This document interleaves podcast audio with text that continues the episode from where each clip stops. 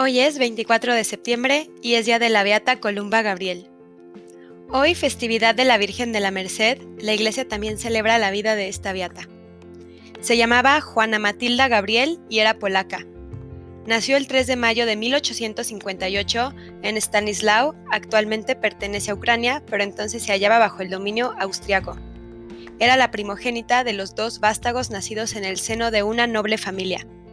Su ilustre procedencia y buenos recursos económicos le permitieron gozar de una excelente educación en la escuela regida por las benedictinas del Viv. Fue una etapa que le proporcionó gran riqueza espiritual y cultural. El futuro era más que prometedor para esta joven, pero su convivencia con las religiosas le instó a unirse a ellas como novicia en 1874, antes de culminar sus estudios. Allí tomó el nombre de Columba. Dos años más tarde obtuvo el título de maestra y en 1879 el de profesora de educación secundaria. Acreditada como docente, comenzó a dar clases mientras iba fortaleciéndose su vocación. En 1889, esta ejemplar religiosa que hacía de la virtud el emblema de su quehacer, competente y gran profesional, fue nombrada priora de la comunidad por la abadesa Alessandra Atal. Y en 1894 viendo su trayectoria espiritual que enmarcaba una vida de intensa oración, cuyos frutos eran más que visibles en su caridad, prudencia, discreción, sabiduría, a los que se añadían sus cualidades organizativas y espíritu de iniciativa, la designaron maestra de novicias. Tres años más tarde, tras el fallecimiento de la abadesa madre Atal, le sucedió en esta misión. Se distinguió por su fidelidad al cumplimiento de la regla, pero sucedió que ese carácter observante y disciplinado de Columba comenzó a irritar a las religiosas que no lo eran, y los chismes y los problemas comenzaron en la comunidad. Fueron tantas las injurias y los problemas que fue obligada a dimitir de su cargo. Movida por su ardiente caridad con los necesitados, acogió bajo su amparo a una huérfana de 12 años que no tenía a nadie, a la que se ocupó de proporcionarle una buena educación y un hogar.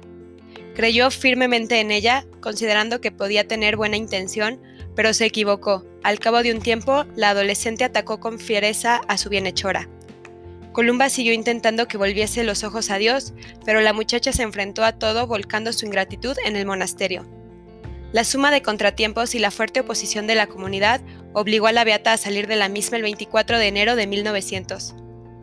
Pero Dios Padre nunca abandona a sus hijos y al final, la verdad, esa verdad que está clavada en la cruz muestra su faz.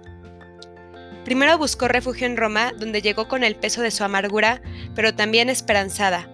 La acogió la beata María Francisca Cieldesca, en su obra La Sagrada Familia de Nazaret. Después, y aunque hubiera deseado volver con su anterior comunidad, por sugerencia del arzobispo del Viv, se trasladó al monasterio benedictino del Subiaco, donde permaneció hasta 1902. De nuevo en Roma, ejerció su labor apostólica a través de la educación que proporcionaba a mujeres. Ese espíritu de desprendimiento, su amor a la pobreza, que le llevaba a identificarse con las personas desamparadas y sin recursos, tuvo nuevo cauce en esta etapa de su vida. En la parroquia de Testaccio y Prati, los niños y los necesitados fueron los destinatarios de su gran labor social. Creó la Casa de la Familia, que brindaba protección, alojamiento, formación cristiana y asistencia a las jóvenes trabajadoras carentes de medios económicos y alejadas de la familia. Para ello contó con la ayuda de un grupo de nobles mujeres que tenían al frente a la princesa Barberini. La respaldaron en su labor el beato dominico Jacinto Cormier, quien le presentó al cardenal vicario de Roma, Pietro Respighi, y el misionero del Sagrado Corazón, Vincenzo Ceresi. Ayudada por Ceresi, abrió una casa en Roma para jóvenes obreras pobres. Simultáneamente, invitó a muchachas dispuestas a involucrarse en esta misión, lo que dio lugar a la fundación de las Hermanas Benedictinas de la Caridad en 1908. El carisma de asistencia a las mujeres abandonadas lo extendieron después a las parroquias, ampliando su radio de acción con niños y ancianos. Indicó a sus hijas espirituales que siempre hicieran la voluntad de Dios con fervor y amor. Murió el 24 de septiembre de 1926 en Centochele, una zona marginal de Roma. Columba fue beatificada por Juan Pablo II el 16 de mayo de 1993. Pidamos a esta beata que interceda por nosotros para que Dios ensanche nuestros corazones y las pruebas de la vida nos fortalezcan. Amén.